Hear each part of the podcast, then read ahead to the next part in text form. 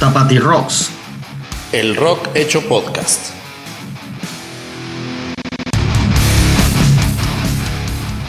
Hablemos de rock entre amigos y cervezas. ¿Qué tal amigos? ¿Cómo están? Bienvenidos a Tapati Rocks, el rock hecho podcast. Los saluda con del gusto de siempre el rock and roll, hoy acompañado por quienes siempre me acompañan hasta ahora y agradezco enormemente que así lo hagan. Permítanme saludarles. Eh, ¿Cómo estás, Feto, el día de hoy? ¿Cómo, ¿Cómo te encuentras? Hola, muy bien. Pues aquí desde la cabina móvil el día de hoy, pero... ¿La unidad móvil? La, la, unidad móvil, así es. Pero con toda la actitud. Chingados, no. Perfectamente. Cebollas, ¿cómo estás? Bien, aquí desmañanado, pero con toda la actitud también. ¿Qué, ¿Qué, hora es ahí donde estás tú? ¿Las 7 de la mañana? Son, no, seis y media de la mañana. Seis y media de la mañana. sí, está, está raro que entre zona horaria y zona horaria brinque nada más media hora, ¿no? Aquí es una hora en punto y allá es media hora. Lamento corregirte, pero no es la hora en punto aquí tampoco. Entonces, este, una Mira. vez hechas las correcciones. No, nomás, nomás, lo, nomás lo corrigen y cambia de tema. Eh, eh, bueno, si tenemos que hacer. Una vez corregido el, el, el, el asunto, este, salud. Saludcita. Salud. Y habiendo dado las eh, bienvenidas adecuadas, les platico, estimado Radio Escucha, que el día de hoy el tema que vamos a tratar es el de genios no reconocidos. Estos personajes, estos grupos, puede ser cualquiera de los dos, que en opinión de sus seguros servidores no han recibido, porque algunos de ellos no han muerto, el reconocimiento adecuado a, pues, su talento y a la labor que, que, hicieron o siguen haciendo. Y pues creo que sin más preámbulo vamos empezando. Feto, me parece precisamente importante, me parece, es que sabes que hoy, hoy tú tienes más que los demás. Como las últimas tres semanas, ya pues reclamos aparte, ¿verdad? Un buzón de quejas y sugerencias. Y sugerencias. Ah, está bien. Eh, yo voy a empezar. Bueno, sí, yo, yo tengo cuatro. Déjenme les platico que, que el día de hoy yo no pude decidirme solo por tres eh, músicos. De hecho, pude haberlo extendido a cinco. Y eh, coincidió con que el Cebollas no hizo su tarea completa, entonces agarré un slot de, de sus eh, tres disponibles y, y voy a presentarles yo tres canciones. Yo sí voy a hablar solo de músicos, no de bandas. Eh, y bueno, la, el primer músico del que les quiero hablar, bueno, son, son dos músicos estadounidenses y dos mexicanos. Eh, el primero del que les voy a hablar, voy a empezar con uno de los estadounidenses, es Billy Corgan, que es eh, más bien conocido por ser el compositor Elon. y vocalista de de los Smashing Pumpkins. No siempre fue pelón, güey. Al principio de, de, su carrera sí tenía un pelo ahí medio feo. Qué bueno que se rapó porque... Sí, sí se ve mejor, sí se ve mejor calvo. tenía sí. un pelo medio feo. Güey. Sí se ve mejor sí, calvo. Pues, la neta sí, güey. Bueno, él, él es este, después hizo otra banda que se llama Swan, pero creo que el solo hecho hablar de los Smashing Pumpkins ya es eh, pues es una muestra del talento que tiene este tipo, ¿no? Eh, por ahí hay un documental en, en, Amazon Prime Video porque Fifi, este, se llama Rock Icons, me parece. Lo hace Sam Dunn, eh, que es como el gran documentalista del rock.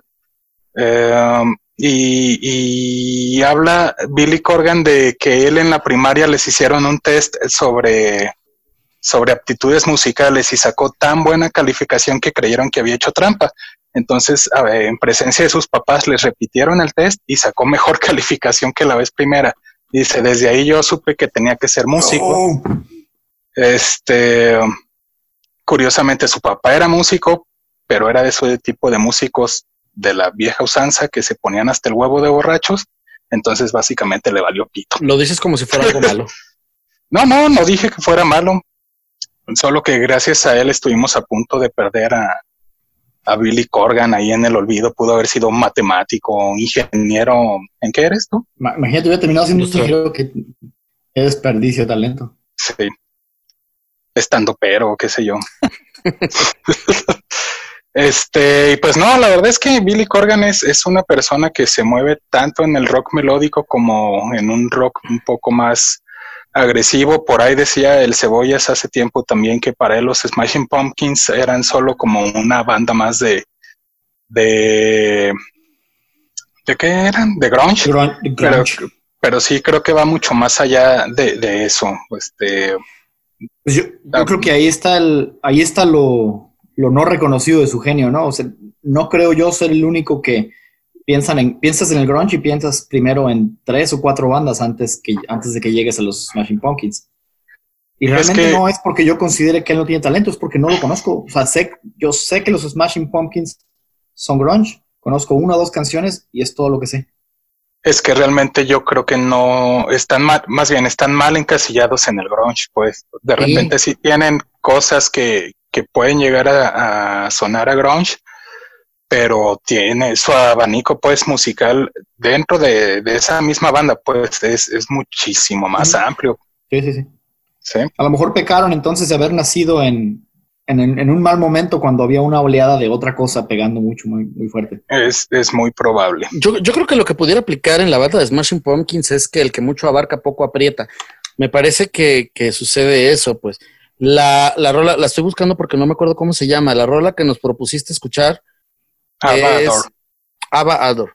Y es, y es una rola como más, este, eh, eh, se oye más, más fuerte, tiene más punch, pero la rola más conocida de Smashing Pumpkins es más baladita, ¿no? Es...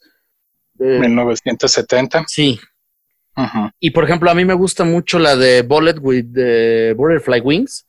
Ajá. Que también tiene, tiene cierto punch. Sí, que, que por ejemplo, esta última que menciona sí tiene como un poquito más sonido a grunge, pero 1970 y por ejemplo Tonight Tonight, que son del mismo disco, eh, es un rock mucho más melódico. A mí estas dos en específico me gustan mucho porque aparte el nombre del disco es algo así como Melancholy and the Eternal Sadness. No recuerdo bien ahorita el nombre del disco. Y ese par de canciones en específico, eh, sin hacer mención del nombre del disco, sí eh, plasman muy bien como ese, ese um, sentimiento que quiere él plasmar eh, o transmitir con las canciones del propio disco, que desde el nombre te lo, te lo intenta dar a entender, pues. El disco se llama Melancholy and the Infinite Sadness. Ese mero, disculparán ahora, pero en, eh, en esta cabina móvil no, no tengo acceso a todo. A, todo lo que... sí, a todo. sí. Este, pero sin embargo, se mueve.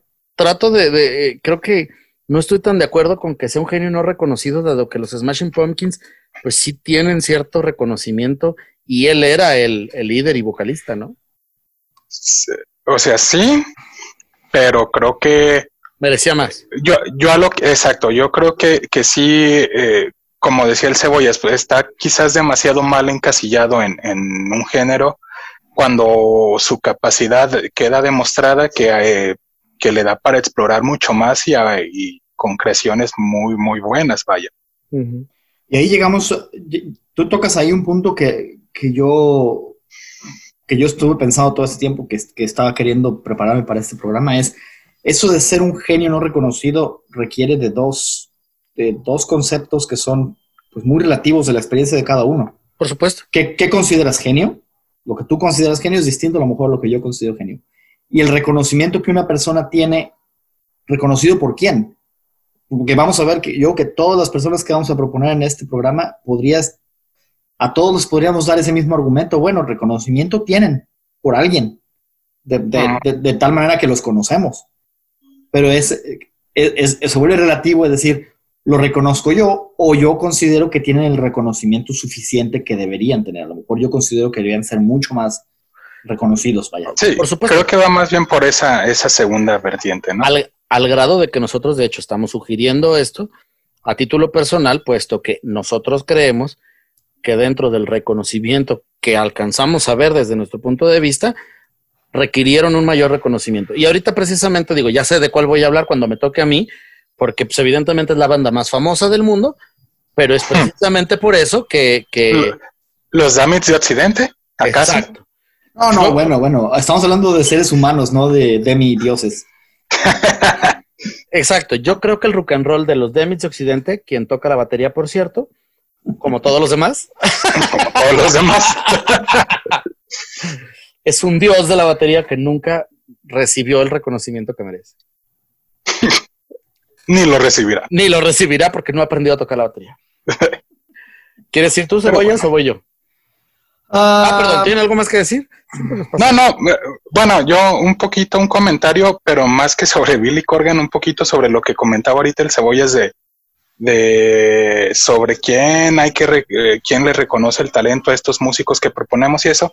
Cuando salió la propuesta de hacer este tema, justo el Cebollas preguntaba eh, que, que quién, ¿cómo, ¿cómo habías dicho? Que algo así como, ¿qué definía que era un genio o algo así? Y entonces yo le contesté que la subjetividad, a fin de cuentas, creo que va por un poquito por el comentario que, que acabas de hacer. Realmente estos, estas personas a las que, de las que les vamos a platicar hoy, pues les vamos a platicar porque justo eso, nosotros creemos que no tienen ese, ese, ese reconocimiento que tienen, pero pues para otras personas pueden ser Juan de las Pitayas, a fin de cuentas, ¿no? Aunque a, mí creo que estaría como padre que nosotros abordáramos precisamente este tema, eh, preguntando o contestando a las preguntas, ¿qué es lo que lo hace un genio? ¿Por qué consideramos, eh, eh, cuál es el, el- el reconocimiento que nosotros creemos que debió tener y no tiene? Y quizá, ¿por qué? ¿Qué, qué fue lo que causó esa situación? Bueno, Muy bien, Cebollas, ¿quieres decir algo más? No, pues yo iba a sugerir como genio a Juan de las Pitayas, pero ya dijeron que no. No, no supieron, es la nueva contratación de los Damis de Occidente. Va a tocar el, va- va a tocar el ukulele. oye, No, la batería. tú, tú, tú puedes proponerlo, pues. A fin de cuentas es, es tu, jue- tu genio, no el mío. Ay, No, pinche la- genio que se carga además. Eh. ¿Qué? Bueno, hablando de, de subjetividad, yo el, el- el- el genio no reconocido que voy a sugerir, la primera persona, es- se llama Steven Van Sant. Él es miembro, sí, todavía es miembro de la E Street Band, la banda que acompaña a Bruce Springsteen y que toca todas sus, sus ah, Éxitos. Él, de hecho, creció siendo amigo de Bruce Springsteen antes de que formara la banda. Y cuando él formó la banda, él no era miembro al principio, los primeros años de la E Street Band no era miembro. Sin embargo, le han dado crédito de que cuando se juntaba con ellos a tocar, él toca la guitarra, por cierto, que tú, incluso antes de, juntarse con ellos, contribuyó a, la- a la- a escribir líneas en varias de las canciones. Este, después, en 1975, si recuerdo correctamente, ya por fin se junta la banda y rápidamente se convierte en el, guitarrista principal de la banda. Y dura con ellos alrededor de 10 años. Por ahí del 84 él se sale. Lo que me llama la atención por la razón por la que yo creo que no es reconocido, y poco a poco voy a llegar a su genio. Porque yo no lo, no sé si ustedes lo conocían, si habían oído hablar de él antes de, antes de que se los mencionara. Yo No, yo tampoco. No. El, el cuate se hizo famoso, no, no necesariamente por sus contribuciones musicales, pero se hizo famoso. Por violar niños, ¿no? No, por sus actuaciones, también es actor. Ah, ok. sale del concilieri de Tony Soprano, Silvio Dante en Los Sopranos, en la serie Ah. de HBO.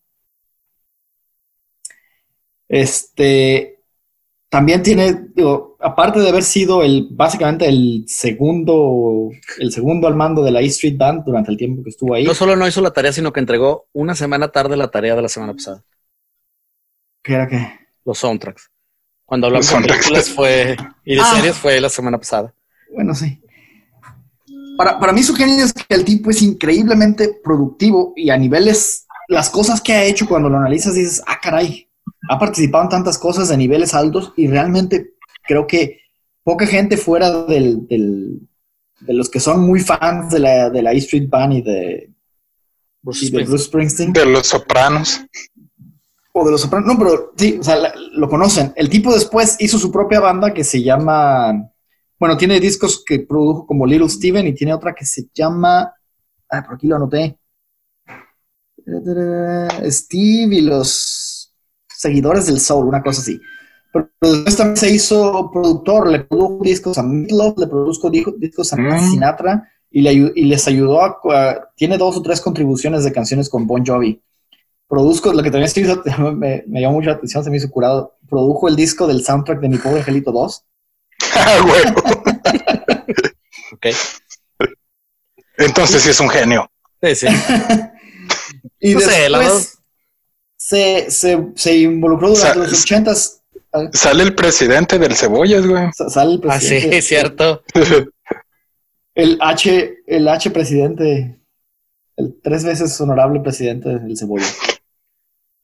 Un saludo a mi presidente. Bueno, si, si en el próximo episodio el Cebollas empieza a transmitir desde Guadalajara, ya saben por qué fue. Desde Guantánamo. Oye. ¿Qué vamos a escuchar de Steven Van Sant? Ah, bueno, eh, entre cuando, cuando produjo sus discos el solista, se volvió él muy ac- activista político y muchos de sus discos tienen un mensaje Ah, de ahí que fuera el genio del cebollas. muy político. Entonces, la canción que propongo es de un disco. El, el disco, él no- normalmente toca blues, rhythm blues y este tipo más clásico de rock y todo lo que hace con la E Street Band. Este disco, de repente, el güey se le dio la gana de hacerlo más estilo reggae. Ok. La, la canción se llama I'm a Patriot y habla. Él, él explica por ahí que la canción habla mucho de cómo es una. Le, vas a- le van a Nueva Inglaterra. No, es, es una falsa asociación de que haya un conflicto entre ser patriota y ser nacionalista o ser un ciudadano global y preocuparse por problemas globales como el climate change, como el cambio climático. Se llama I'm a Mira. Patriot. No, no puedo aguantar las ganas de decir algo en inglés, este güey. Le vamos a contar los días como en las empresas que cuente. 100 días sin, sin incidentes. Pero todo eso, todo eso no cuenta tanto como haber tocado en el último Super Bowl que, vali- que valió la pena, en el, en el, en el En el de en este, el, del de el medio este. tiempo del último Super Bowl que valió la pena antes que la NFL ya no sirviera para nada. Ah, chinga. Super Bowl 43 2008 ganaron los Steelers. No volvió y no fue la última vez que ganaron. Pero, pero volvieron a estar en un Super Bowl, ¿no? Sí, pero no ganaron.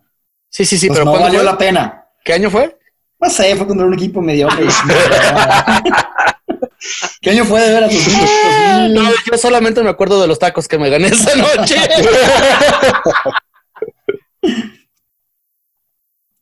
Muy bien. Pues ¿Algo que decir entonces? Pues ya. No, sí, un genio.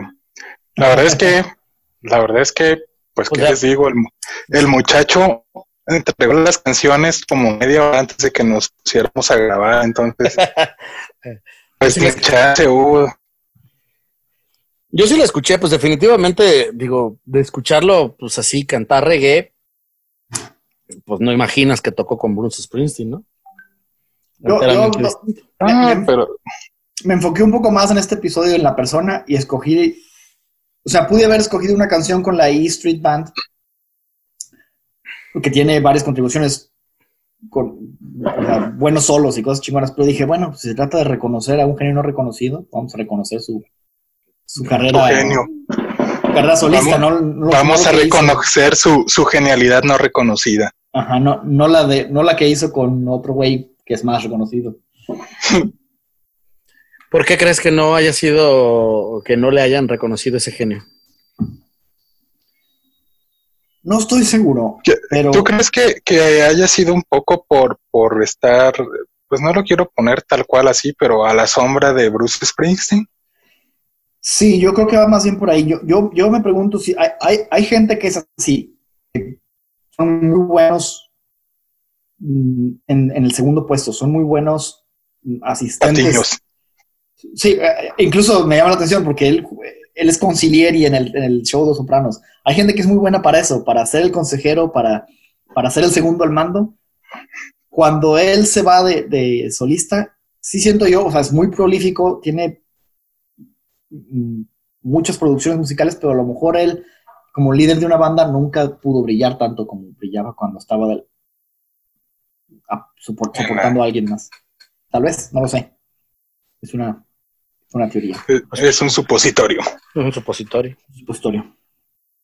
Ok. Muy bien, pues échale Es- rock and roll.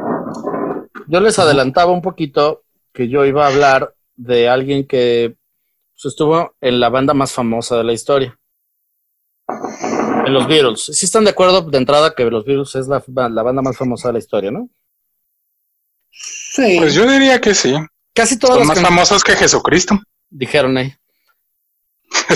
Hay- hay, eh, la mayoría de las canciones de, de los Beatles fueron compuestas, digo, en los, en los créditos aparecen como, como Lennon McCartney, que ya, ya platicábamos en algún episodio que son fácilmente identificables cuáles son de John Lennon y cuáles son de Paul McCartney.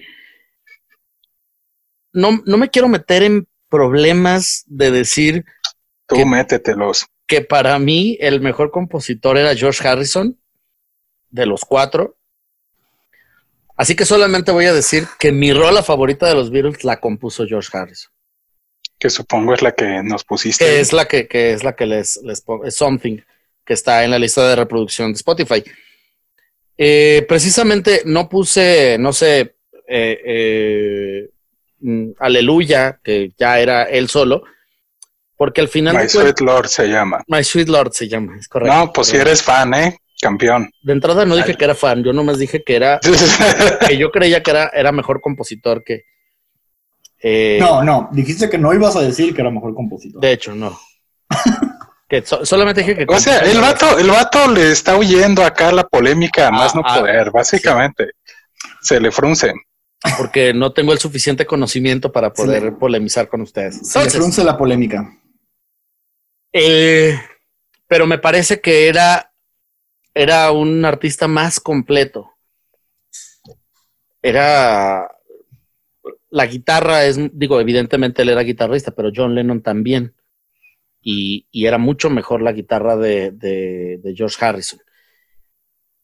Hay muchas Bueno, ya cosas- la marca que él haya decidido comprar es cosa aparte. ¿Y qué tal que John Lennon no, no alcanzaba por una mejor guitarra? Seguramente era eso, era, era, una, era, era una situación de. Era, era pobre. ¿Está, Claro. es- ¿Está temblando en Phoenix? Sí, un poco. Ah. O sea, como... Ay, Pero eh, compren hay- camotes hay- ustedes que pueden. que se está pasando por aquí afuera el de los camotes y suena. Entonces, pero hay una, una serie de cosas muy Siéntate, interesantes. Por ejemplo, eh, George Harrison organizó el primer concierto de varios artistas, ¿cómo se llama? El primer eh, Festi- no, festival no fue. festival, no, sí, pero festival. pues sí puede ser festival. Eran varios artistas Bueno, no, sí, no, como de esto de que tenían un propósito. fulanito invitados, ¿no? Sí, tenía invitados y era, y era con un propósito, era con un rollo de recaudar El dinero para- de Bangladesh. Sí, el concierto en Bangladesh. Y otra cosa que a mí me gusta mucho es el concierto que le hacen a él como de homenaje cuando muere. También, ese, ese no estoy tan seguro, pero creo que también es la primera vez que hay, o sea, que se juntan como todos los amigos artistas de- del recién fallecido. ¿No fue el primero? No sé en qué año murió. Muy recientemente, ¿no? Mm, Ya No. fue entrados los 2000 Ya le habían hecho eso, eso a Freddie Mercury. Bueno, entonces este no fue el primero, pero también es muy chido. Quizás fue el segundo. Fue de los segundos. ¿Qué tal? Eh, eh, pero, pero tenía como artistas de. Pues de que la eran talla. de talla. Pues no, internacional, obvio, pero ¿Gordos? sí. y fue, digo. eh, ¿Vieron a eh, Pavarotti? eh, eh, sí, pero no pudo ir. Mm. Y qué raro, porque Pavarotti canta con todo mundo. Cantaba porque ya se murió Ya se también. murió. Entonces, este, para mí, siempre vivió bajo la sombra de, de Paul McCartney y de, y de John Lennon. Todavía me, me creo yo, o sea, pensando en, en las carreras, cuando se desbaratan los Beatles, deja que pase el de los camotes, No, güey, te está insistiendo mucho para que te sientes. que vaya a comprar. Me hace que algo te sabe ese, ese güey de la calle. Eh, Que si lo quieres con lechita, dicen. las pre- con lechera. Las primeras canciones que sacan en, en no sé las primeras. Mejor las canciones más famosas que tienen en solitario yo creo que todavía, eh, o sea, eh, a lo mejor están de acuerdo con mi selección, pero Paul McCartney tendría tal vez Live and Let Die. John Lennon, Imagine. Sí. Ringo Starr, Photograph. Que además la compuso George Harrison. Ringo Starr tiene, tiene canciones solistas. Todavía Sí. canta el güey, sí. Y George Harrison, My Sweet Lord. Creo que My Sweet Lord es la mejor de las cuatro. Sí, yo estaría, yo estaría de acuerdo en eso. Yo, yo no sé si estoy de acuerdo en que las canciones de George Harrison de- dentro de los Beatles sean las mejores. Creo que creo que yo diría que no. Pero sí sus carreras de solista, lo que, lo que más me gusta es lo que hizo George Harrison como solista comparado con John Lennon de solista y Paul McCartney de solista. Podríamos Y Ringo decir que los- la batería. podríamos decir que, que Traveling Wilburys, lo dije al revés. No, sí lo dijiste bien. Lo, lo dudé. Este, ¿sería también la primera superband o tampoco? No, tampoco. La No, primera. Superband fue Cream. Mm. ¿Como en crema? Ajá, como, Así la que, es. como la que te gusta en el camote. Ey, Dice chera. Ah, perdón, perdón. Ah, Me olvida que tus gustos son muy específicos. Es, es lechita condensada. Ah, sí es. no, tampoco. Mejor va con tu rola. Sí, no, yo, bueno, yo, no, Ah, yo creo con tus que, opiniones. sí, yo creo que soy más bien de la opinión igual que, que el Cebollas. Mm, Sus canciones, Porque más bien están las, mal. Las, me- las can- mis canciones favoritas de los Beatles no son de George Harrison, quizás salvo Here Comes the Sun, que esa pinche canción siempre me pone de buenas. Sí. Ah, una niña se está apareciendo. Este. Güey, es como cuando acá se atraviesa alguien mientras estás en una videollamada del trabajo. Este, Eso pero en definitiva, en definitiva, no, no, ¿esto es trabajo? Ok. En definitiva, eh, creo que en sus carreras solistas es el que me, eh, composiciones, sí, mejores composiciones tiene. Ah, yo, a mí mi canción favorita de, de Harrison, de hecho, tiene que ver con otro de los genios de los que vas a hablar más al rato, Por el solo que Eh, hacen el. por el solo que hace en While My Guitar Gently Weeps. Eso también es de él, ¿verdad? Sí. Es de George Harrison, sí. Pero bueno, no, no, dale, no spoilearé este mismo episodio. Escúchelo hasta el final. ¿Algo más que decir?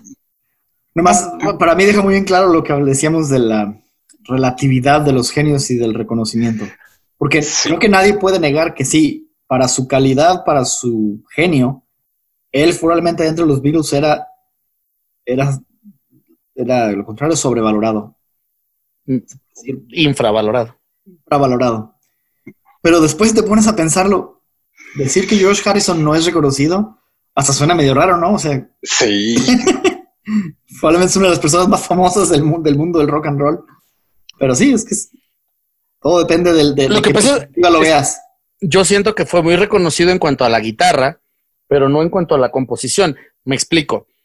Creo que yo preferiría escuchar más eh, Here Comes the Sun en- de, de los Beatles y menos uh, I Am the Warless.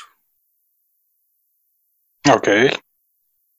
Uf, Pero bueno, I Am the Walrus a mí me gusta bastante porque es una etapa eh, muy psicodélica del rock y sí, pero creo que es, creo que eh, The Beatles supieron cambiar muy bien eh, el género que tocaban para irse adaptando a lo que sucedía históricamente en el rock. no lo dudo. Pero en términos de, de- de psicodelia, eh, me gusta mu- mucho Blues in the Sky with Diamonds, pero no tanto I Am the Warless.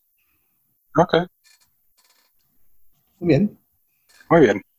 Después de esta pequeña discusión beatleniana, supongo que voy con mi segunda canción. Vas Voy yo, mi segundo genio no reconocido, ya vamos a entrar de lleno al rock nacional. Eh, no quiero que se ma- malinterprete un poco el asunto. Voy a hablar de Carlos Avilés, que Muy es tarde. bajista. Sí, no, ¿Por qué? porque el comentario de que ahora resulta que escogiste puros cantantes de, digo, puros integrantes de Cuca, va a salir. solo uno. Este, voy a hablar de Carlos Avilés, bajista de Cuca, precisamente. ¿No quedamos que Nacho también eh, estaba en la batería? No, eso, solo fue en la, en la banda tributo de Traveling Wilburys. Ah, yo entendí mal, yo entendí mal. Va. Sí. Ok. Eh, bueno, Carlos Avilés, les voy a platicar un poquito quizás de historia. Yo cuando estaba en la prepa, que desde entonces soy súper fan de Cuca, eh, siempre me había, había considerado digamos, un artista más completo a, José Force por todo este asunto de la pintura, la escultura, etcétera, y porque tenía varias bandas y la chingada.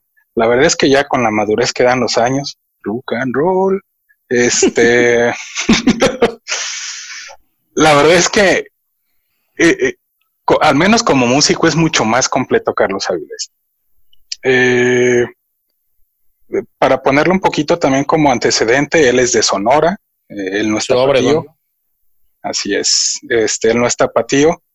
Eh, y, por qué digo esto? Bueno, él fuera de Cuca, bueno, él de hecho empezó tocando heavy metal, se me había olvidado también hablar de eso. Él llegó aquí a Guadalajara con una gira que, estaban haciendo su grupo de aquel entonces que se llama Cafra, digo se llama porque la banda todavía sigue. Eh, y pues el tipo, ¿sabes? Se quedó, se quedó en Guadalajara, eventualmente formó Cuca y eh, más o menos a mediados de los 90, él empezó a escribir blues para un cantante que se llama Oscar Fuentes. Eh, casi todas las canciones de los discos de Oscar Fuentes son, son composiciones de, Carlos Áviles bajo el seudónimo de Virgilio, lo que nos lleva a el siguiente proyecto de Carlos Áviles, que fue más o menos a inicios de los 2000, que es una banda de blues rock que es de la que les pongo la canción que se llama Las Horas Muertas. El primer disco, de hecho, se llama Las Horas Muertas de Virgilio Nadie Escadejo, que es este seudónimo con el que Carlos Avilés escribe blues. Em, que, este asunto de las horas muertas es un blues con raíces mucho más rockeras, pues, que, lo que normalmente canta Oscar Fuentes.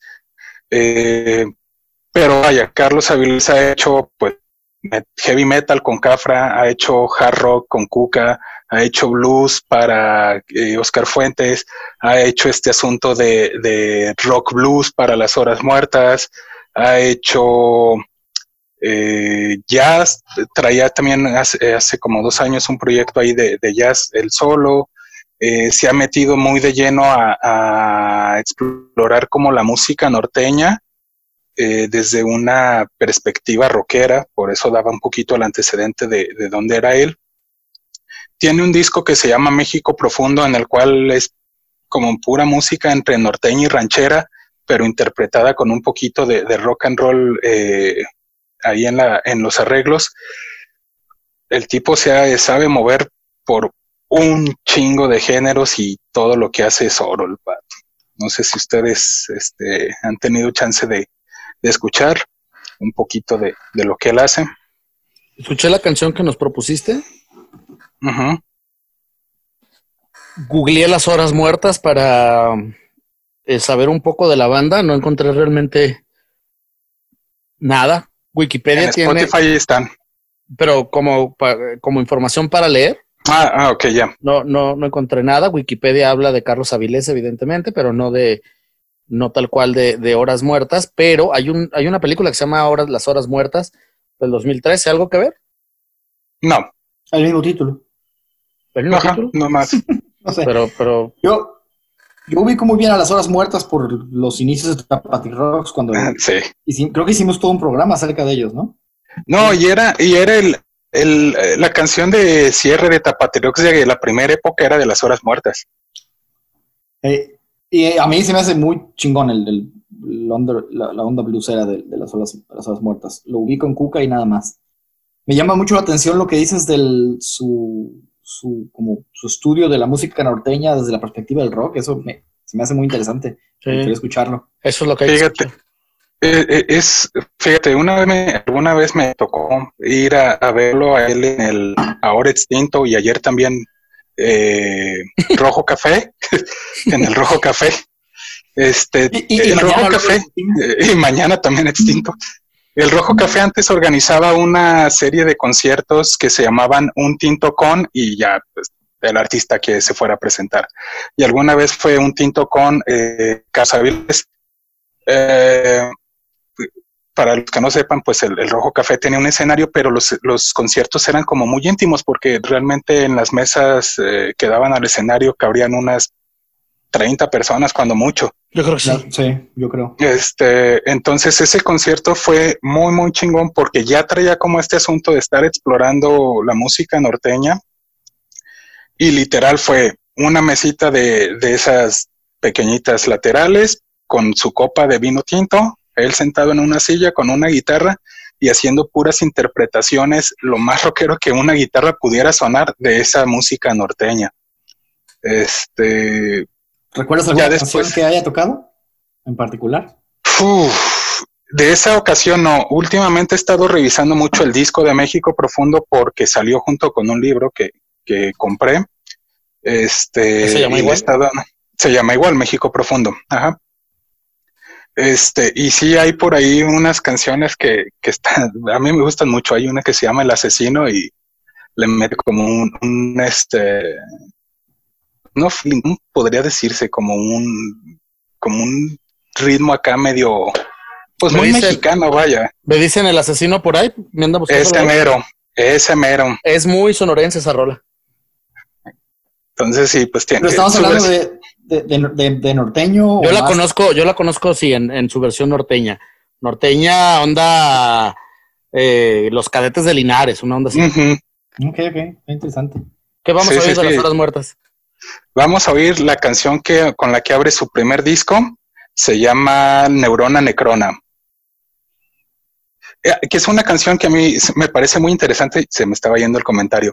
Eh, al principio es, es como una canción en, en, dos partes, se puede decir. La primera parte es muy rockera y llega el punto hacia el final de la canción que se hace un corte muy, muy eh, marcado y entra de lleno el blues. A mí me hizo reír desde el principio el pedo este de no soy un rebelde sin causa ni tampoco un degenerado. Ya, me ganaron en el degenerado y, y me hizo reír, pues. El vocalista de ese grupo también es Oscar Fuentes, para el que ya ha escrito, había escrito eh, blues antes, y el guitarrista es Chacha Rivera, de, que en su momento tocó con Forceps. Y nada más eso sí, no, no es mi canción favorita de, de su etapa bluesera, su, su más bien mi canción favorita de su etapa blusera es una que salió en uno de los discos de Oscar Fuentes. El disco se llama El Rey de los Judíos y la canción que me gusta lleva el mismo título, que vendría siendo algo así como una oda tragicómica de la situación política y religiosa de México, usando como, como fondo o como, como base algunas líneas del rey de José Alfredo Jiménez.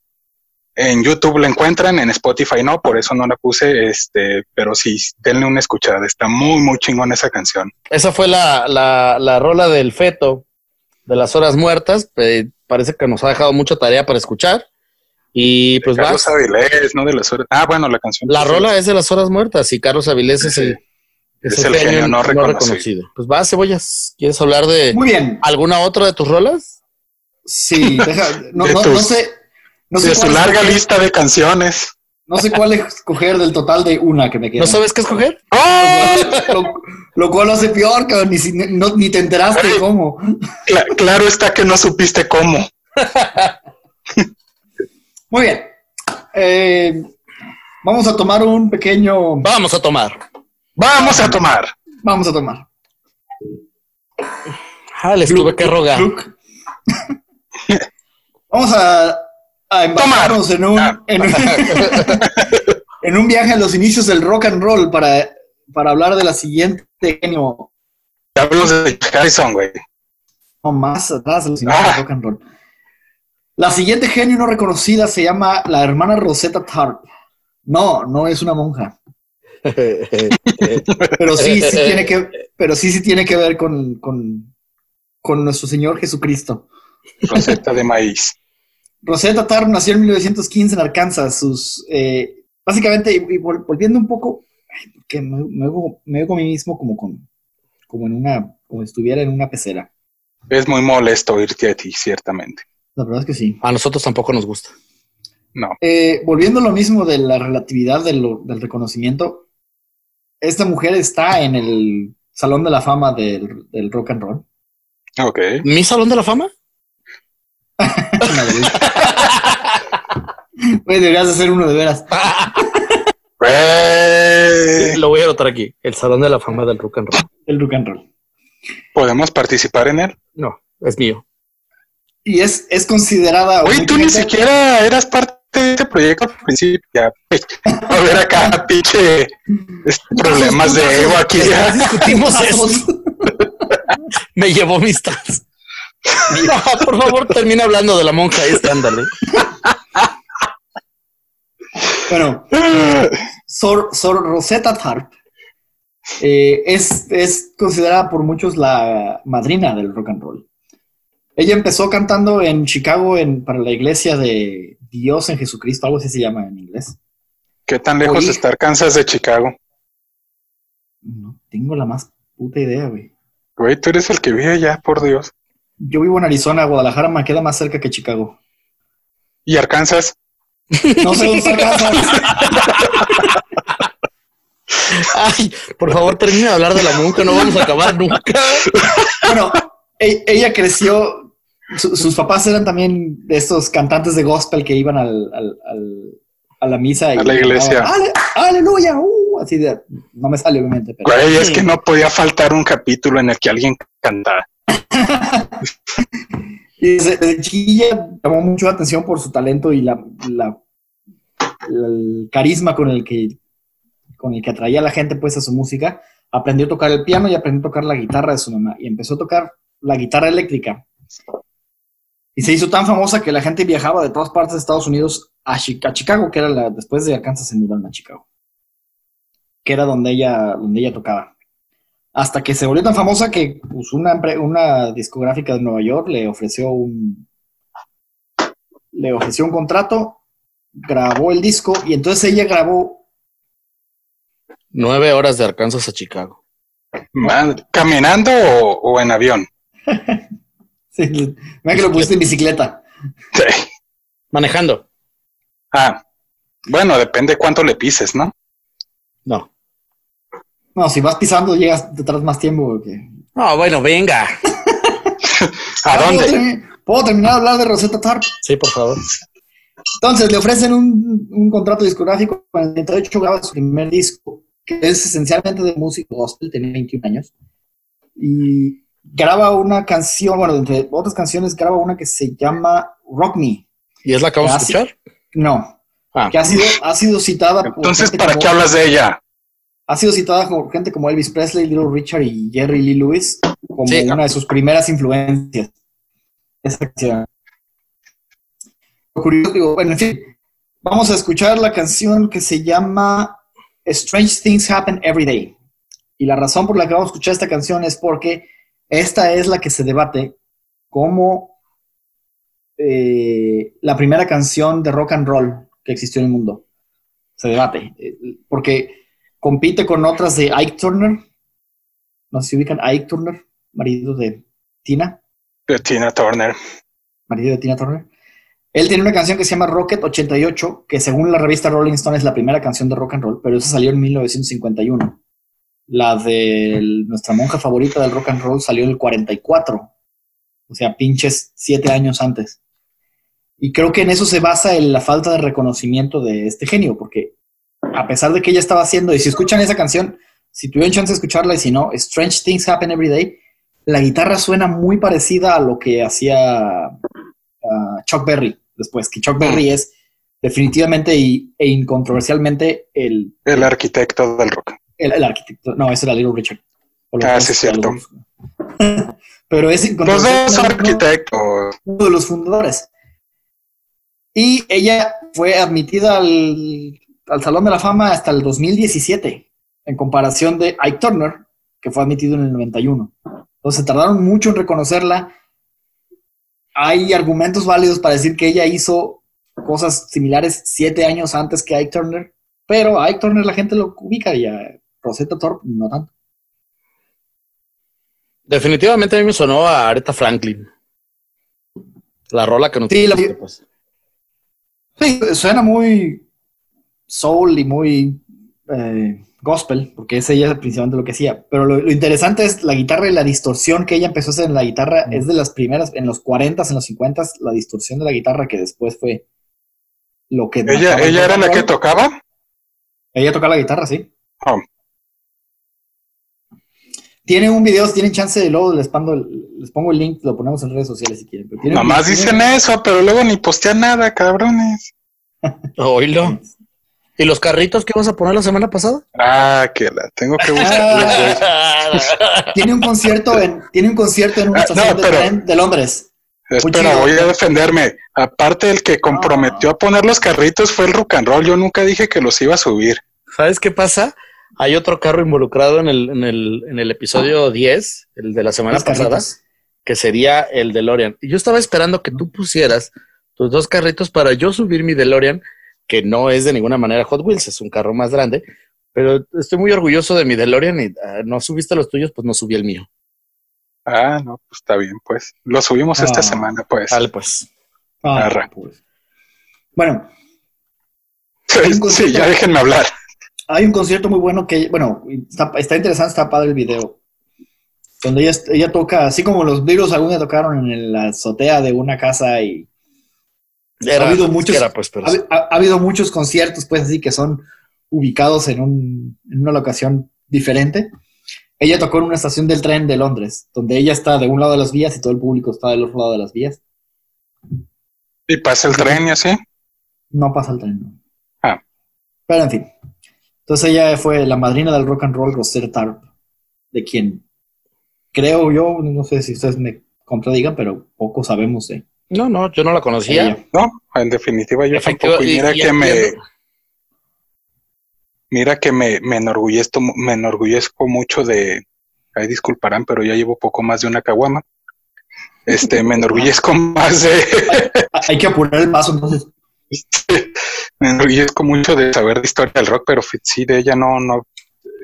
Creo que en parte es justo ese poco reconocimiento que se le da, pues, no, en las fuentes que, en las que yo s- normalmente he leído sobre historia del rock, no hablan de ella, ¿eh? Y tú, tú que sabes de historia del rock and roll mucho, porque yo no sé tanto, creo que es muy, es muy admitida la teoría de que normalmente llegaba gente blanca a robarse el crédito de los, de los, de la gente negra que, que originó el rock and roll. No diría que a robarse el crédito, sino más bien a copiar el estilo. Sí, Sí, que es de y- repente el, el, el problema que se, o eh, lo que se le discute que a gente como Elvis Presley o a Bill Haley. O sea, en realidad, pues sí son a lo mejor, este, se podría decir que carreras diferentes, pero estilos similares. Pues no, no creo que lo hayan hecho como con ese, ese afán de, ah, voy a robarle su, Bueno. su crédito a los negros. Y seguramente Elvis Presley no estaba pensando voy a agandallarme el- su crédito, pero sí, al menos yo lo he leído en un par de artículos, esa idea de que gente de color como Little Richard, como Ike Turner, desarrollaron un estilo de música nuevo que venía mucho de sus raíces, del soul, del gospel, del rhythm and blues, y después, cuando la gente blanca eh, les copiaba el estilo o trataba de imitarlos, de repente ellos se hacían mucho más famosos y ganaban mucho más dinero que la gente, ne- que la gente negra. Y a lo que iba yo Ah, es que de- hay, hay, hacen el eh, ah, leía yo pues un poco, un par de artículos y vi un par de videos en YouTube acerca de Rosella Thorpe, cómo eso se duplicaba cuando eras una mujer negra, no nada más un hombre negro. O sea, como la Pero gente pues eso, eh, Sí. no, perdón. Cómo la gente le iba a prestar siempre más atención a un güero como Elvis Presley, pero en segundo lugar le iban a prestar atención a Little Richard, y en tercero, cuarto, a lo mejor quinto lugar, se iban a acordar de Rosetta Tharpe o otro par de mujeres que tocaban música ella. Digo, en definitiva no es por justificar mucho menos, pero es que hay que entender, entenderlo históricamente hablando, pues. Es mediados de los 50 en Estados Unidos que si ahorita tienen un problema racial, hace 70 años lo tenían mucho más fuerte. Este, y no, y un problema no solo racial, sino también de sexismo, pues mucho más cabrón que ahorita, pues, eh, los 50 sí era una época en la cual estaba muy bien definido que la mujer era para tener hijos y cuidar la, la casa, nada más. Entonces, el hecho de que... La opinión del feto no representa la opinión de Tapatirrox. No, no, de esa no es mi opinión. esa, esa no es mi opinión. Eso era lo que sucedía en Estados Unidos de los 50. Entonces, el hecho de que gente como Elvis Presley tuviera mucho más éxito eh, en ventas, pues era, era, completamente lógico, porque le iba a llegar a mucho más, a muchas más personas. Porque el público lo iba a escuchar a él por ser blanco en lugar de escuchar a alguien. Y por ser hombre. Y por ser hombre, sí. De hecho, por ahí encontré un, un póster donde estaban anunciando un concierto de Rosetta Tharp, donde literalmente decían, Rosetta Tharp, toca la guitarra como los hombres. sí, o sea, es que sí, eh, o sea, lo que decías de que, de que buscaban, creo que ni siquiera, bueno, a lo mejor los productores como tal sí en el afán de hacer negocio, pero no como, como con ese sentido de robarles el crédito a los hombres negros o a las mujeres negras, sino más bien que vieron ahí un, un, nicho en el que podían hacer mucho dinero y pues lo hicieron. Sí, yo, yo, yo estoy de acuerdo en eso. O sea, yo, sí, yo sí creo que es lo más probable es que el productor sí tuviera esa, ese conocimiento de, o sea, de saber, saber, a ver, si yo agarro, si yo voy y me busco a una persona, a un hombre blanco que sepa tocar y pueda moverse más o menos como él, voy a vender 20 veces más porque la gente lo va a aceptar más.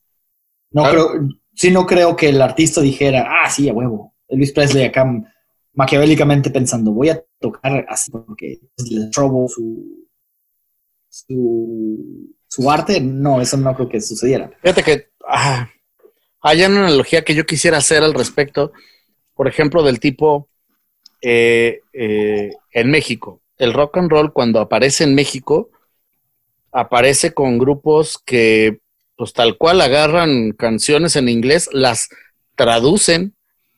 Y mal traducidas, mal traducidas, si quieres. No, ni siquiera las traducen, les ponían su propia letra al, ritmo que ya era conocido. No, creo que eso tendría un poquito más de, no, porque si escuchas es pero es que era una, era una medio traducción. O sea, porque si agarraban más o menos lo que decía la, letra de la canción el en sentido inglés. el sentido de la canción y la, cantaban ellos con su, con su propia. Pero al final de cuentas creo que el chiste era traer esa música, es decir, era el primer paso, de alguna forma se tenía que dar. Me parece que no, no se puede recriminar esto a, artistas tipo los Abson o los Teen Tops o los locos del ritmo, cuando... Justo eso quería que llegaras. Los Locos del Ritmo fueron el primer grupo de rock and roll que hizo eh, música original en México. Sí, sí, sí, eh, vi un... Fíjate que... Y, fue, y, y, y, eso es sorprendente porque no fue un, un trayecto tan tardío como quizás se pudiera imaginar. El, el, rock and roll, el primer disco de rock and roll salió en 1954. ¿Ojos qué? Eh, tus ojos. Tus ojos. Tus ojos. Pero salió en un disco que tenía puros covers. No, porque también estaba, también, no, también estaba la de Yo no soy un rebelde, que también es original de ellos. Ok. Dos rolas. Este, dos rolas, bueno, pero estamos hablando, estamos hablando cosa de cuatro o cinco años después de que salió el primer disco de rock and roll en toda la historia, güey. O sea, no es, no es un proceso tan largo como uno pudiera haber pensado que, que le llevaría al rock mexicano Sí, sí. Cuando yo era niño había películas, había películas que tardaban más en llegar a México que cinco años. Exactamente. o sea, de que salió el primer disco a que llegó a México, a que gente empezó a copiar ese o, hacer ese, ese género y gente empezó ya a crear, solo pasaron cuatro años. Hay, hay, dos puntos aquí. De hecho, a lo mejor tus ojos y, y, y no soy un rebelde pudieran haber, haberse compuesto mucho antes de que sacaran, incluso de que tradujeran canciones, a lo mejor estaban ahí, pero mi, punto, tengo dos puntos aquí. Una, no podían grabar un disco con dos rolas.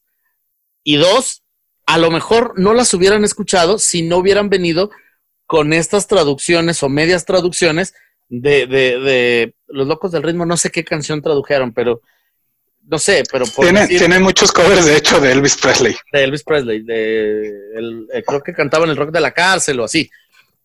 Eh, bueno, en aquella época todo el mundo cantaba el rock de la cárcel. Hasta los Damits de Occidente tienen un cover de, Elvis de la Está bien cárcel. cabrón porque a cuatro baterías, güey, se oye poca.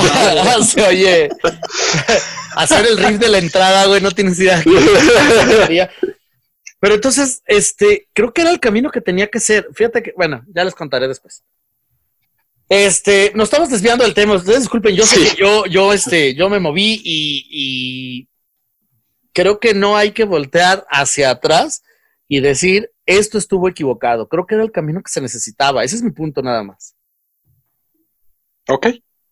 ¿Qué más da? Hacemos un, un programa de opinión para que nos corten las alas y ya. Exacto. Entonces Exacto. voy a hablar de mi siguiente canción. Ah, ¿Tienen algo más que Podemos, decir? hacer- podemos hacer una pausa, que al cabo ya solo grabamos audio. Sí. Me estoy meando, cabrón. Vaya, con- ya vuelvo. Patreon, aquí vas. ¿Qué? Nada, ve a miar. Vi en Yo YouTube, estaba pensando, cuando se acabe... Ah, dime. vi en YouTube un, un documental de rock en español. Eh, lo vi, estaba interesante, tenía información muy interesante, pero tenía pura información del DF.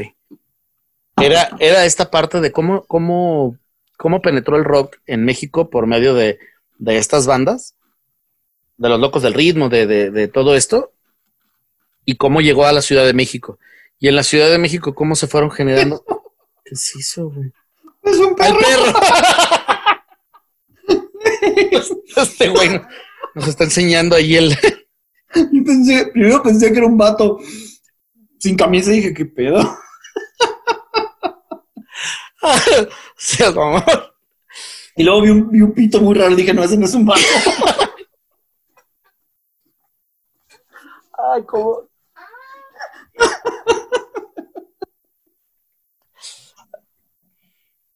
Ah, bueno, entonces empiezan a hablar de Avándaro y del Tri. Ya volví.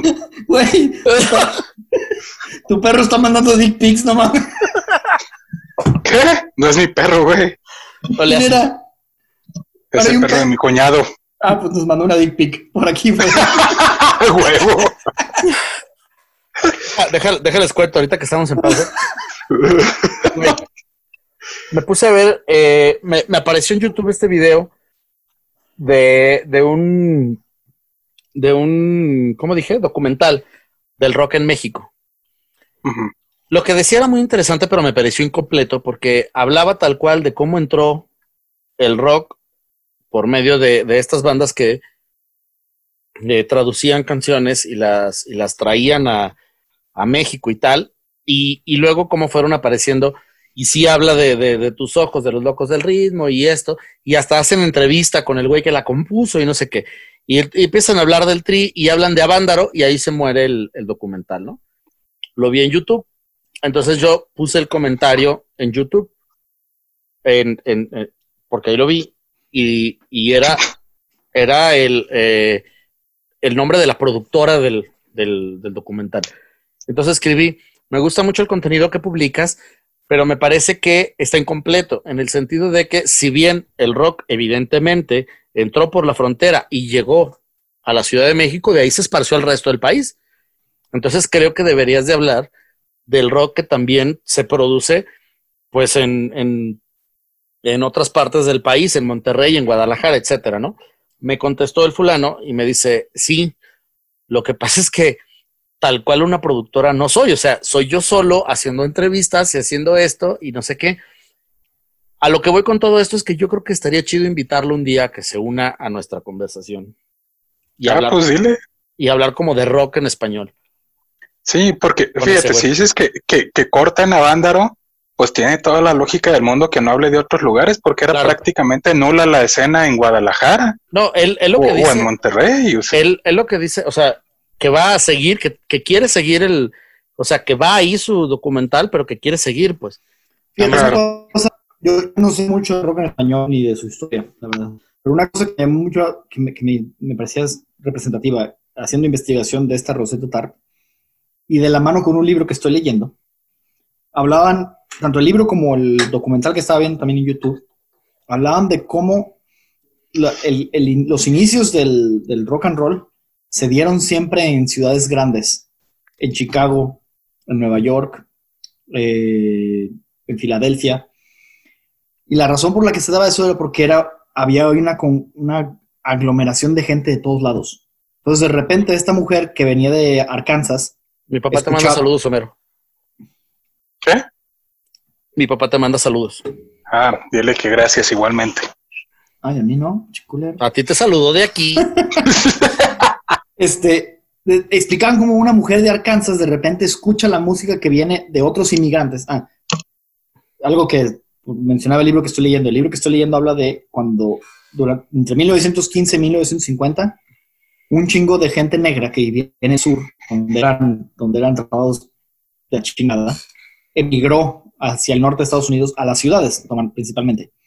Entonces había esta, esta, esa muy fuerte inmigración de gente de todos lados. Entonces tú escuchabas la música que ya conocías de Arkansas y, tu vecino venía de Luisiana y escuchabas la música criol de los de, Luisiana. Y esa mezcolanza de, culturas viniendo de muchas partes de Estados Unidos es como el, es como el mejor, mm, la mejor manera de, para que germine nuevos estilos de música, nuevos estilos chingones de música. Y por lo que están comentando ahorita, realmente la única parte donde se me ocurre que eso sucedía aquí en México en los 40, 50 era la Ciudad de México. En la Ciudad de México, claro. Sí, no, no tiene sentido. a lo que voy es que hay una historia todavía más allá, pues, o sea, y eh, es más, ni siquiera ha llegado, porque por ejemplo, hasta ahorita lo que el documental ha dicho, igual les voy a mandar el link. Hasta ahorita lo que el documental ha dicho es este, es el, el mismo rock que conocemos gringo, tocado en México, con letras ya en español y lo que tú quieras, pero, pero es el, mismo rock que ya conocemos. Todavía nos falta explorar cómo, pues, Caifanes metió música prehispánica. No, no, pero eso es, eso es 30 años después, güey. Ahí, hice un brinco de tres generaciones. Sí, sí. A lo que voy es, queda mucha historia de rock en español. Y, y es que creo que no mueren a Vándaro, sino que también lo que, lo que, lo que maneja es el rollo de la represión que hubo con el rock de decir, no, se acaba, se muere. Y ahora el rock, vamos a decir que es Enrique Guzmán y ahí se chingó. ¿Me explico? Voy a, de hecho, voy a tocar una pincelada de ese tema en, mi siguiente genio no reconocido. Bien, sigamos entonces. Ah, volvemos Vamos a, chingar otra hora, güey. no, que vuelva Mari, ¿no? Pero. No, yo digo, neta, podemos editar esta conversación que tuvimos ahorita, córtala y la publicamos como un video diferente. Pues sí, podríamos. Sí. Porque ahorita no salimos mucho del tema, pero estuvo muy interesante. Sí, es, es que tengo mucho que no nos vemos, pues. ya sé. Eh, ¿Vamos a seguir hablando de Rosetta o vamos a continuar? Ya, acabé yo con Rosetta. Y yo no la escuché, entonces podemos continuar por mí. No sé si tú tengas algo que decir. No, pues. no solo guardo un, ratito de silencio para poder hacer el corte más limpio. Ah, ok. Vas a, ¿Vas a hablar tú entonces de...? Sí, para, para, dar paso a la siguiente rola que es mía, además. Sí, por eso, a eso me refería, que si vas a hablar de tu canción. Sí. Ah, ok. Y pues esa es la, la, rola de la monja favorita de Carlos, de Carlos alguien. No sé quién es Carlos, solo es un nombre que me vino a la mente ahorita. es, es, un güey, es un güey que me dijo que, que su monja favorita era la Sister Rosetta Tar. La Sister Rosetta Tar. Sorry, y continuamos eh, lejos de la realidad de ese rollo. y eh, bueno, pues la siguiente rola de, las de la que les voy a hablar es un, grupo mexicano. Tengo varias razones. Eh, Sí. por, por el anáhuac, ¿verdad? Claro. eh, hay un, hay un momento en el rock en español y rock mexicano que hay lo que llaman algunas personas la avanzada de Monterrey. Monterrey empieza a, proveer de grupos de rock, empezando, no sé, con Control Machete, que no necesariamente es rock, porque cantaban como hip hop. De hecho, no es rock. Eh, eh, pero me refiero a que, que, creo que ellos abren como esta avanzada que le llaman. Y luego está, eh, mm, ¿cómo se llaman los de el Chuntaro Style, Ah, el gran silencio. el Gran Silencio, eh, Plastilina Mosh, Jumbo, Jumbo. Kinky. Jumbo, Kinky y, y mm, se me olvidaron ahora. Los- Zoé. Son de Monterrey, pero son mucho después. Ah, ok. Es el, el sonido de, de, de, de Jumbo para acá se parece mucho al de, al de este grupo. Y yo creo que esa es la razón por la cual no. ¿No es al revés? ¿Enjambre salió primero? No, por eso. Enjambre, Enjambre es la banda que yo, que yo estoy proponiendo. Nomás para. Me queda Para- claro que el sonido es similar, Ok. pero más Nomás para- para que.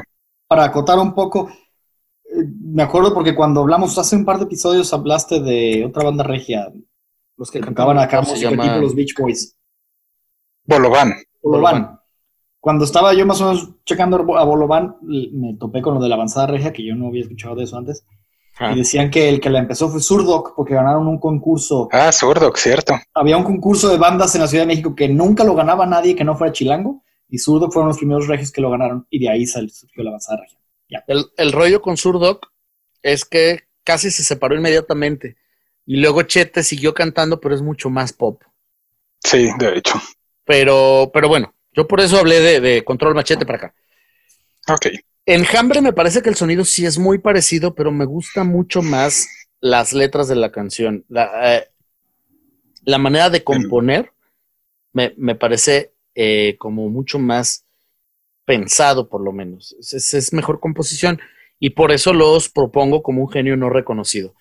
Y me parece que la razón por la cual no se, no, no se reconoce el genio de Enjambre es precisamente por eso, porque suena muy parecido musicalmente hablando a de, o sea, Kinky Sí. y, a, y a Bolovan y a, y a todos ellos, Etcétera. Ajá. y a varios etcétera.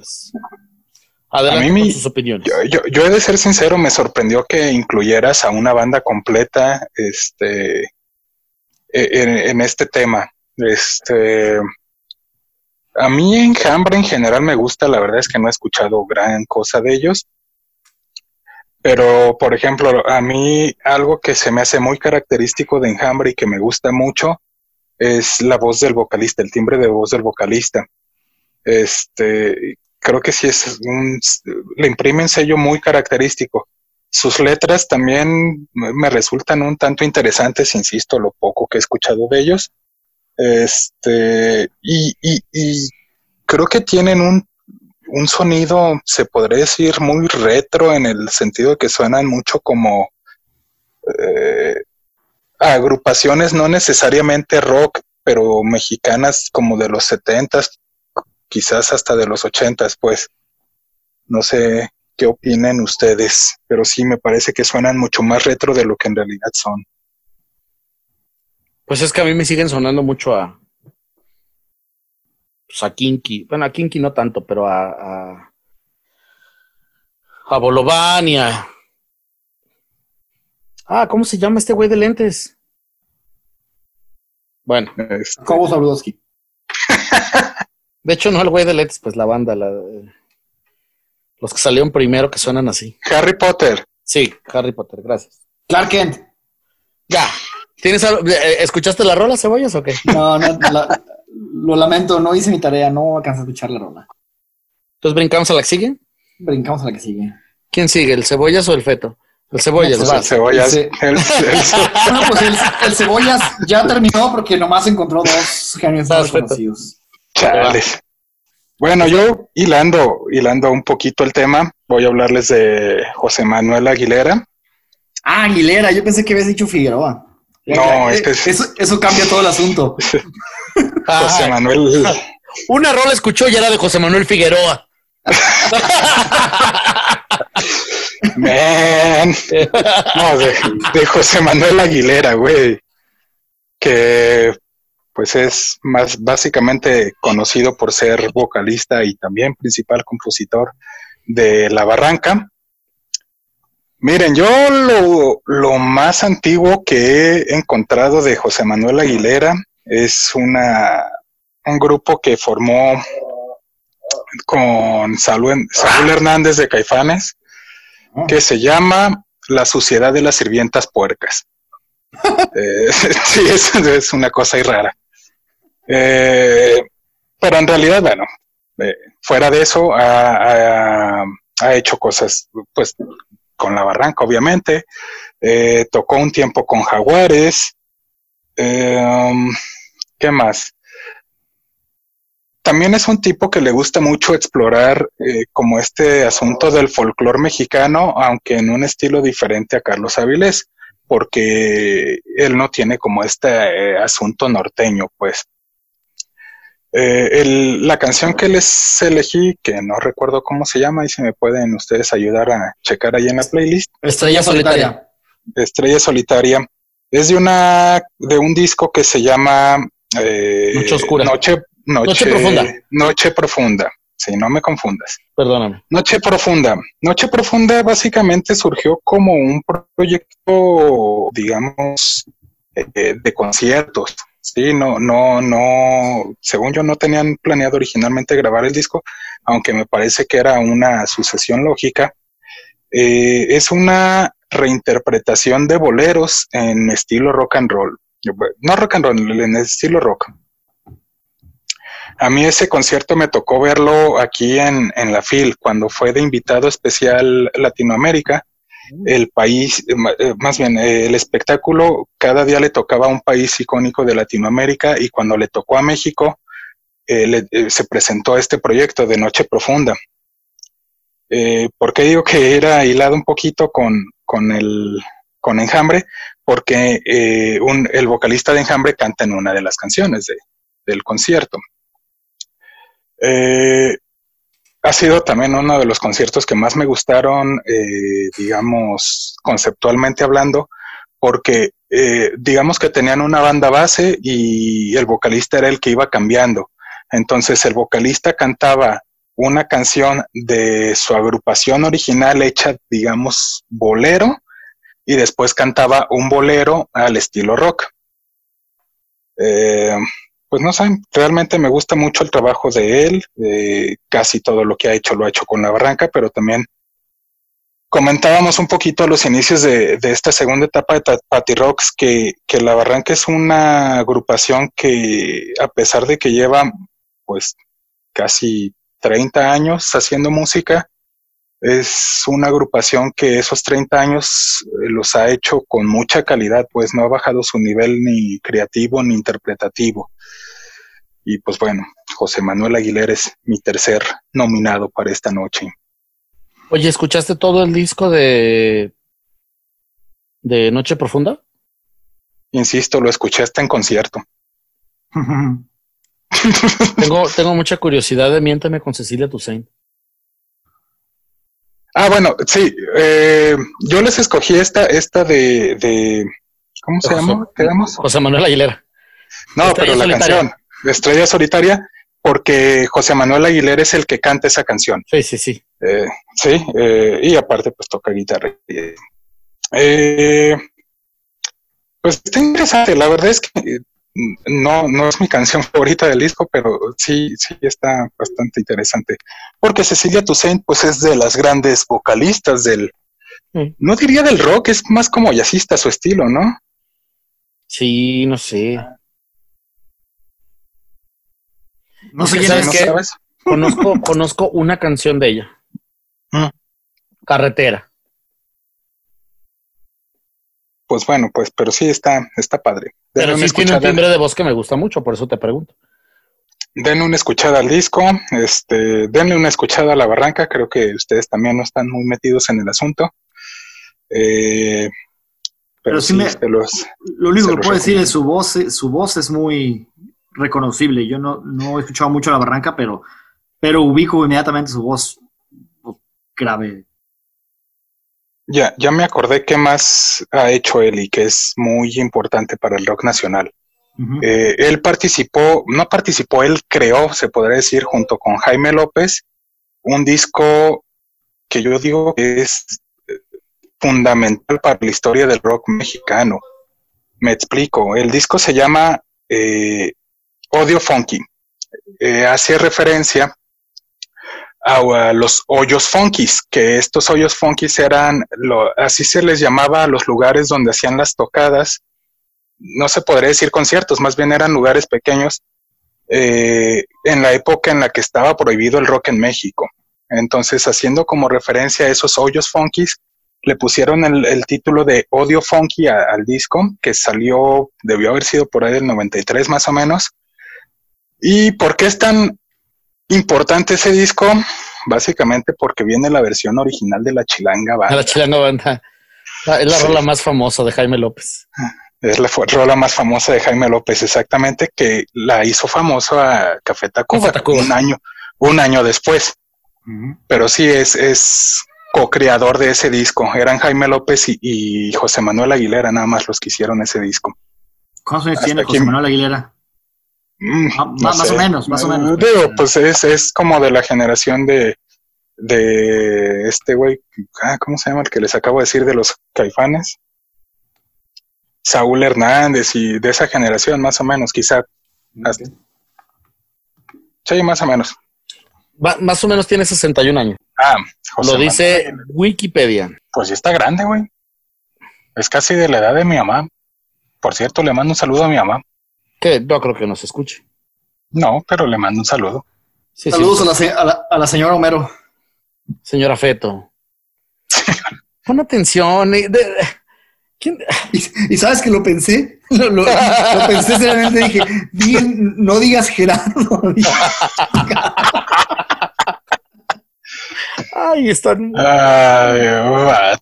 Ay, bueno, por mis huevos, vamos a brincar al cebollas y voy a seguir hablando yo de. Yo no voy a brincar por ningún lado, no. El siguiente personaje. No, estaba hablando, digamos, de un lugar, sino de una razón. Ah, ah. igual, Espero. en fin, vamos a hablar entonces del siguiente eh, ese es un, Era, porque ya murió. Un guitarrista prodigioso. No mames. Sí, güey, ya se murió. Ya lo mataste. Era un, era un guitarrista prodigioso. Y creo yo que la razón por la cual, pues la gente no le. No lo, no lo ve de esa forma. Es un poco por su extravagancia al vestir y cuando estaba en, en, en concierto, en, pues sus colores llamativos, el bigotito extraño, etcétera. Pero como ya lo adelantábamos al principio, bueno, no al principio, pero en, partes eh, más atrás de este episodio, tiene un solo de guitarra en eh, While My Guitar Gently, eh, gently Sweeps. My, while My Guitar Gently Whips. Whips. Nos dijimos uno equivocado. Muy bien. Eh, que es increíble. Y, lo malo es que no está grabado como en un álbum de estudio, pero pueden buscar el, el video en YouTube de cuando, de, este solo que hace Prince, de esta rola de, George Michael. de George Michael, güey. Güey, ¿cómo que de George Michael? Tú mismo hablaste del. Lo bueno es que yo edito esta madre. ah, ¿no lo dijiste adrede? Ah, Sí, sí lo dije adrede, ah. pero. Claro que no, eso está diciéndolo ahorita, nomás por nomás. Obviamente se refería a Boy George. Obviamente me refería a, a Boy George Harrison. Es Harrison Ford. A Boy George Harrison Ford.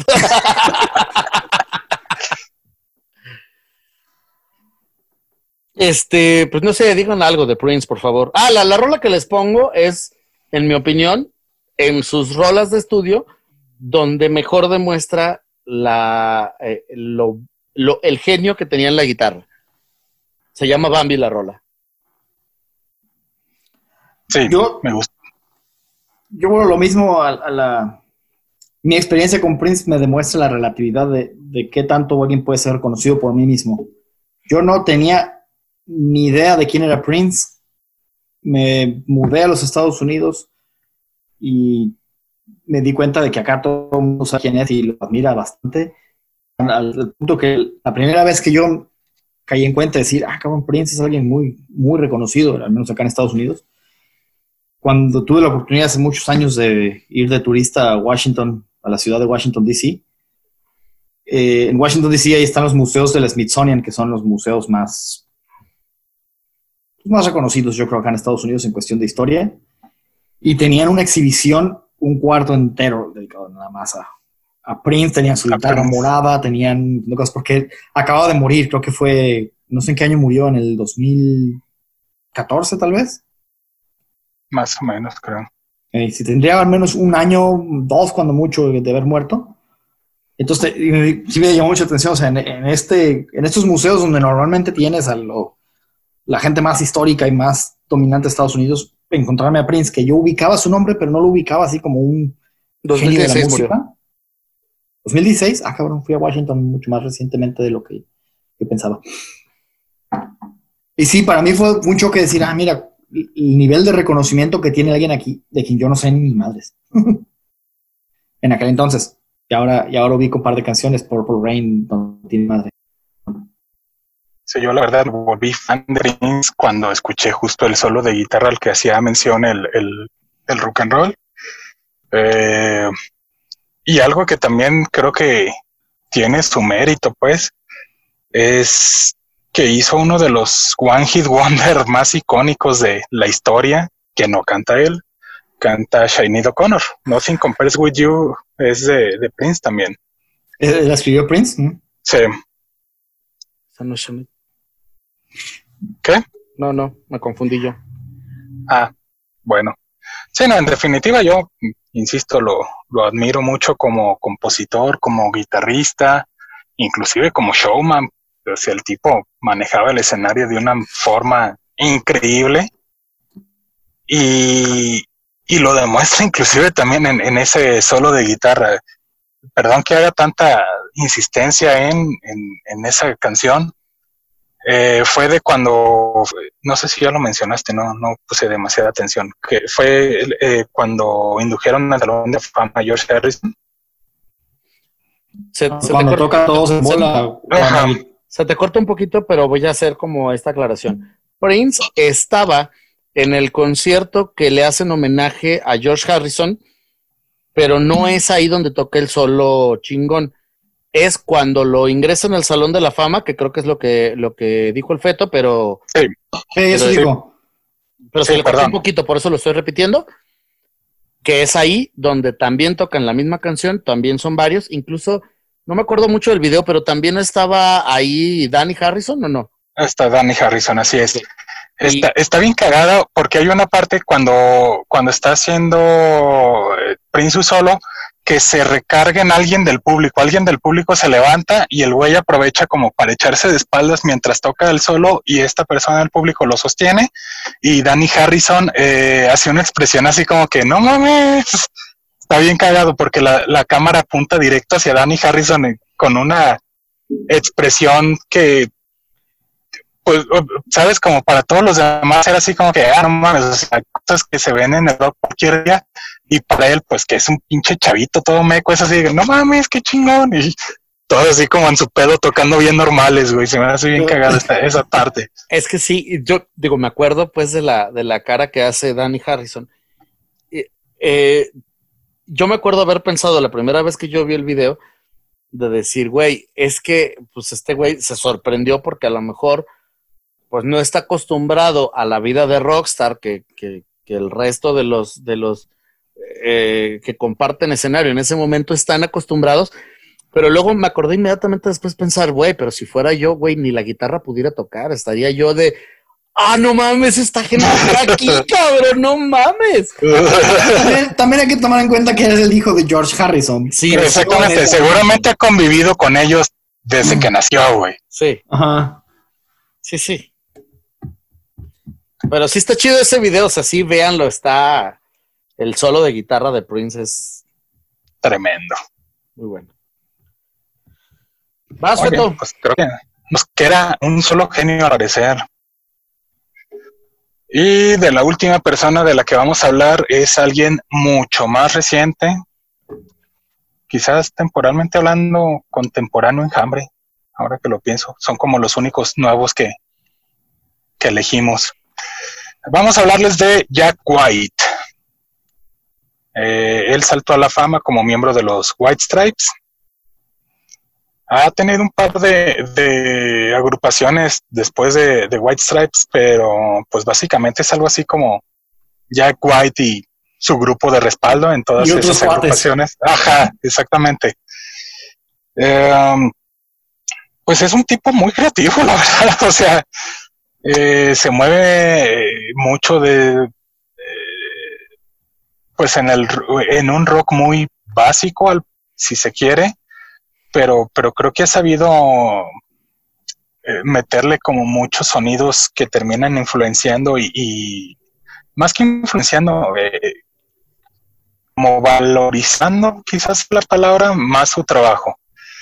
Eh, hay un documental, ese sí no me recuerdo quién lo dirige, que se llama It Might Get Loud, me parece, donde agarran a tres guitarristas, a Jimmy Page, a The Edge de YouTube y a Jack White. Y el documental trata sobre el proceso creativo que cada uno de ellos lleva para llegar a, desde la idea hasta la creación final.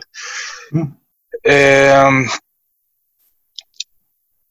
bueno, Jack White, pues obviamente habla de sus inicios eh, y, él trae mucha influencia también del de, blues. No estoy seguro de dónde haya nacido, pero trae mucha influencia pues del blues del sur de los Estados Unidos. Eh, la canción que yo les elegí, que ahorita el rock and roll nos va a hacer favor de decir cómo se llama. Ah, no, esa sí me acuerdo. Se llama Over and Over, Over and Over. Sí, esa sí.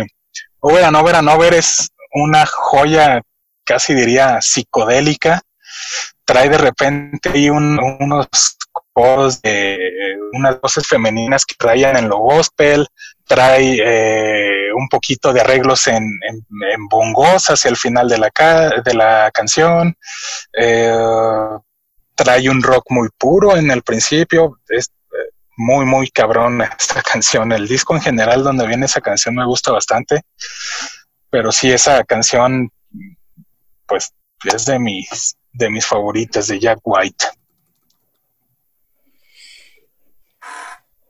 Ah, estaba esperando que dijeras hasta aquí mi reporte, Joaquín. Hasta aquí mi reporte, Joaquín. Es de Michigan, él. Es de Michigan. ¿Y, dónde queda Michigan? ¿Cerca de Arkansas? Michigan está al norte, más, más arriba de. No, Michoacán está aquí. al sur. Michigan tiene frontera con Canadá, para ponerlo así más sencillo. Ah, está más cerca de Chicago que de Arkansas. sí, estamos bien. sí, aquí eh, pues, te lo estoy preguntando aquí a nuestro cuarto miembro del, grupo. Él es los White Stripes en los Raconteurs de Dead Weather. De Dead Weather. Muy bien. Yo la verdad solo lo ubico de los White Stripes, pero sí tiene. Sí estoy de acuerdo contigo en lo que dices, en lo que de repente tiene un rock muy simple, no. Es como simple, simple, pero a la vez complejo. Pero, pero poderoso, o sea, casi, cualquier línea de guitarra que yo haya escuchado de él se, te queda bien grabada en la cabeza.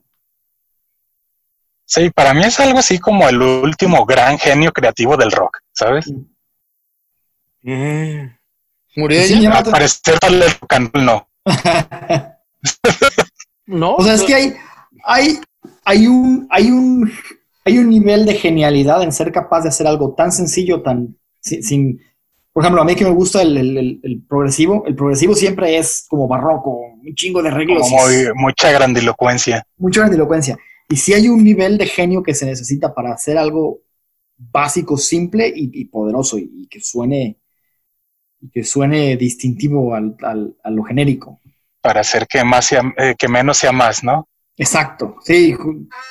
No, sí, justo, justo en mi cabeza no quería mencionar mucho esto para no meterme mucho en mis.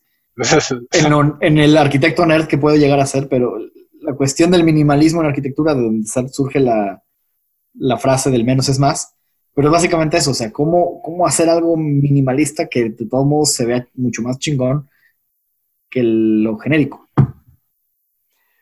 Yo no, no estoy depreciando la genialidad de, de, Jack White. No estoy diciendo, y, estoy de acuerdo con la parte de que de que su genio ha sido no lo reconocido que pudiera. La parte que no, no sé, no sé qué tanto, o sea, hay, hay otros genios que sí han sido reconocidos. De momento solamente puedo pensar en uno, pero sí creo, y, y yo sé que lo he defendido en otras ocasiones o que hemos hablado de él en otras ocasiones. Sara Valenzuela. Pero en mi opinión, pero en mi opinión, uno de los músicos más completos que están trabajando, que están haciendo cosas en este momento es Dave Grohl. Ah, pero él, él es anterior. O sea, por, a eso, Pero por todavía eso está. me- No, no, sí, pero yo me refería a que de generacionalmente hablando, eh, no hay quien se compare, insisto, de los de su generación a, a Jack White. Mm. Sí, a eso me refiero a, a que es el último gran genio creativo que ha hecho el rock. Dave Grohl lo es, pero es anterior a Jack White. Porque empezó antes. Es Lo dijo, porque sí. nació antes, ajá. Pues sí, sí tiene generación. 45 años, este Jack White. Por cierto. Exacto. Ok. Que yo esperaría que fuera mucho más viejo, pues. Por eso no lo es. sí, sí, pero Sí. vaya, en- en- digo, no, no, no, no estoy eh, diciendo que gente como Dave Grohl a lo mejor no esté a la altura, pero, Y Sara Valenzuela, por pero sí, y Sara Valenzuela, pero posteriormente, posterior a Jack White, creo que sí no ha surgido alguien que pueda llegar a equiparársele. Mm, Puede ser, sí. Eh, Justin no, sí. Bieber, tal vez. Le estoy dando vueltas al ratón a todo lo que da y no se me ocurre nadie de su generación o más joven todavía que es. ¿No? Pues muy bien. Muy bien. Sa- sabemos que este ha sido un episodio eh, largo. Creemos también que valió la pena. Gracias por escuchar hasta el final. Eh, pues síganos en nuestras redes sociales. Ya terminamos de hablar, digo. Sí, creo Ese que fue ya. el último, ¿verdad? Sí. Y gracias por seguirnos, gracias por escucharnos. Síganos en nuestras redes sociales. Tenemos Twitter, tenemos Facebook, tenemos Instagram. No publicamos nada, pero los tenemos. Síganos de todas formas. Pero ya vamos a ya publicar. no sigan en YouTube. Sí, vamos a publicar. Sí, síganos en YouTube. Vamos a, a empezar a subir eh, eh, más videos. Por ahí, por ahí, este, a lo mejor subimos un video del, del tras bambalinas de este episodio, porque ustedes lo escuchan largo, pero la verdad es que fue eh, todavía más. Pero estuvo lleno de, de carnita. También. ¿Estás hablando del perro? Sí. También-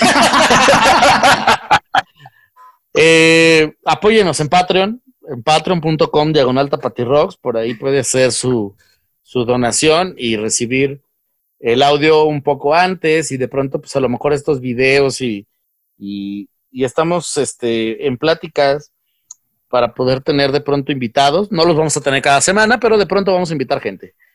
Tampoco les prometemos que sean de la mejor calidad, pero va a haber invitados. Ah, no, no, claro, son amigos de nosotros, o sea, no, vamos a invitar gente famosa, No, sí le vamos a invitar, pero no van a pero no van a querer.